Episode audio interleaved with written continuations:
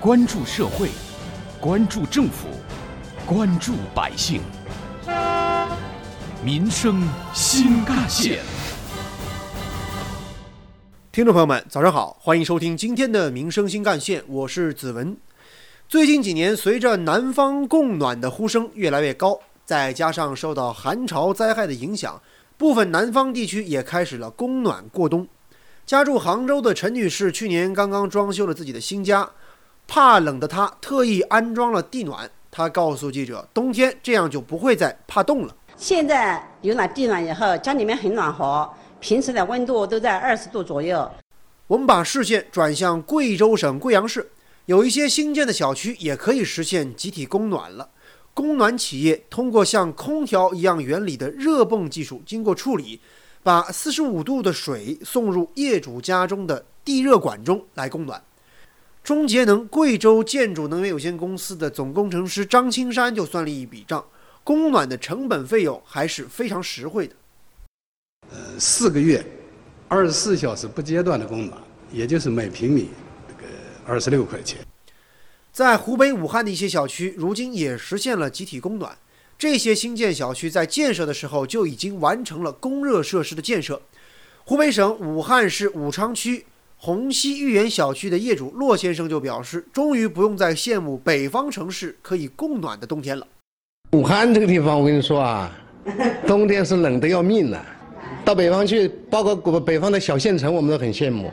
现在盼到了，很舒服呀。根据统计，二零一九年。全中国的家用暖气片销量同比增长了百分之四百多，简单来说就是翻了四倍还要多。而销量增长的主力军正是上海、南京、武汉这些南方城市。中国科建院建筑环境与能源研究院院长徐伟在接受记者采访时曾表示，接下来我国的南方城市的供暖规模还将进一步继续扩大。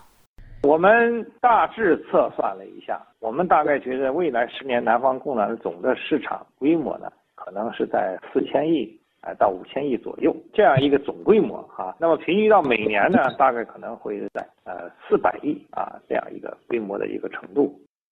在集中供暖的问题上，舆论聚焦所谓的南方呢，主要是指长江流域地区，这些地方的冬天往往比北方更加难熬。重点在于它的冷是属于湿冷的，当室外温度低于五摄氏度时，会带给人们非常不舒适的刺骨的寒冷感。到了冬天，南方的很多城市是天晴的话，家里比外面要冷；天阴的话，里外一样都很阴冷。这些地方的居民大多只能靠空调还有电暖气来度过寒冬，但是缺点是显而易见的：第一，这取暖效果不好；第二，严重消耗电力资源，不利于节能减排。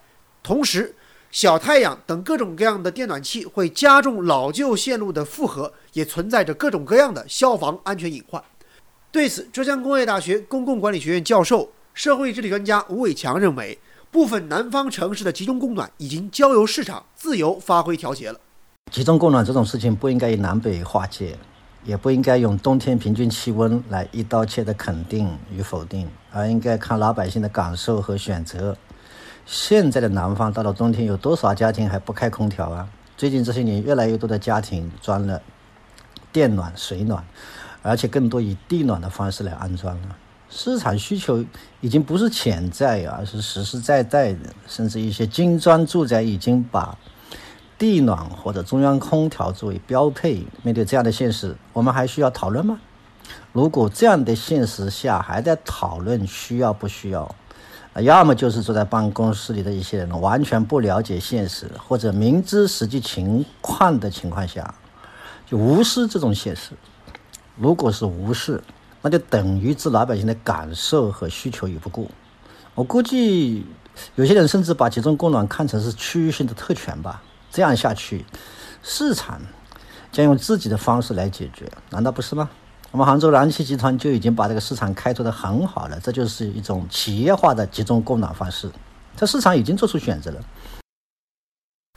随着供暖技术的进步，特别是结合南方冬季的特点，这南方供暖不一定非得照搬照抄北方模式，而且在某些的高档小区呢，很多家庭都自个儿安装了地暖设备。对于集中供暖的需求，往往也不太一样。有鉴于此，正在或准备搞集中供暖的地方呢，既要区分不同的人群需求，不能搞所谓的一刀切，这样就可以做到合理安排和效益最大化。当然，也要区分解决供暖需求的轻重缓急，优先覆盖那些急需集中供暖的人群和老旧住宅片区。对此，吴伟强教授认为，南方供暖更多的是要进行固有思维模式和行为模式的转变和升级。其实类似的事情最需要的是概念和我们的观念和习惯的改变，由此延伸开去，其实我们需要改变的还很多。比如，我们住宅的外立面总是很难管理好，因为我们长期以来的习惯总是要造阳台，阳台要用来晒衣服、晒被子，由此引发的纠纷还真不少。比如是阳台能封还是不能封？其实，只要把我们的洗衣房做大。买加倍大型号的洗衣机，再加干衣机，那干衣机刚出来的衣服远比太阳晒的要好，只要去试试就知道了。生活品质和环境质量就会大幅的提升。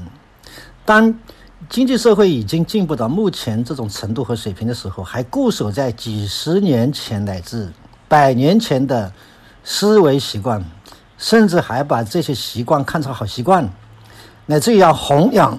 此类自以为是的所谓好习惯的时候，这种固有的思维和行为模式其实是社会进步的障碍。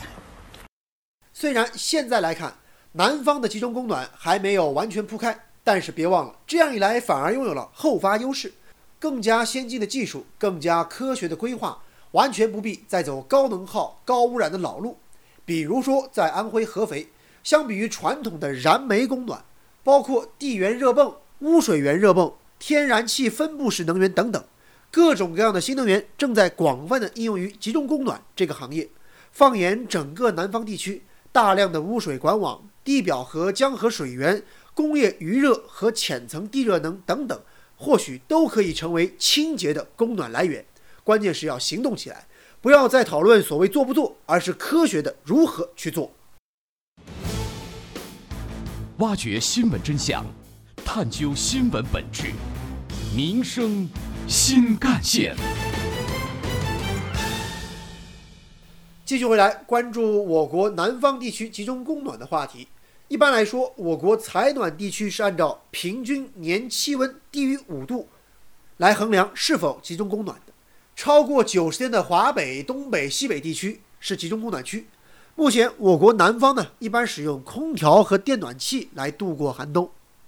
针对目前这样的现实情况，中国城镇供热协会城市能源规划专业委员会主任委员傅林表示，南方的集中供暖或许可以这么做：合理的去宣传引导，通过科技创新、工艺创新，针对不同的特点，提出合适的供热方式来。有关于我们今天关注的内容，人民日报也曾发表评论文章指出，比较现实的道路是分城施策，地方政府。负担起供暖的主导规划责任，每个城市根据各自的具体情况，根据之前的试点经验，出台地方化的供暖方案。南方城市普遍拥有比较丰裕的可再生能源，比如说地热、江水源、太阳能、污水源等等，也有很多清洁能源，天然气、电、工业余热、清洁化燃煤等等。各个城市不妨根据自己的资源禀赋，通过多能互补和冷热联供，发展低能耗。低碳的供暖模式。总之，这样一个人民呼吁日久的重大事项，是时候迈过要不要的争论，该去讨论具体怎么做了。暖房子的民生议题从来就不是简单的事儿，但是无论如何，南方供暖已经在行动了。我们非常乐见南方城市集中供暖，也更期待南方地区可以通过科学规划，找到环保更合适的供暖方式。或许就在不远的将来。在你我生活的南方城市，我们都可以感受四季如春的温暖。好，感谢您收听今天的民生新干线，我是子文，下期节目我们再见。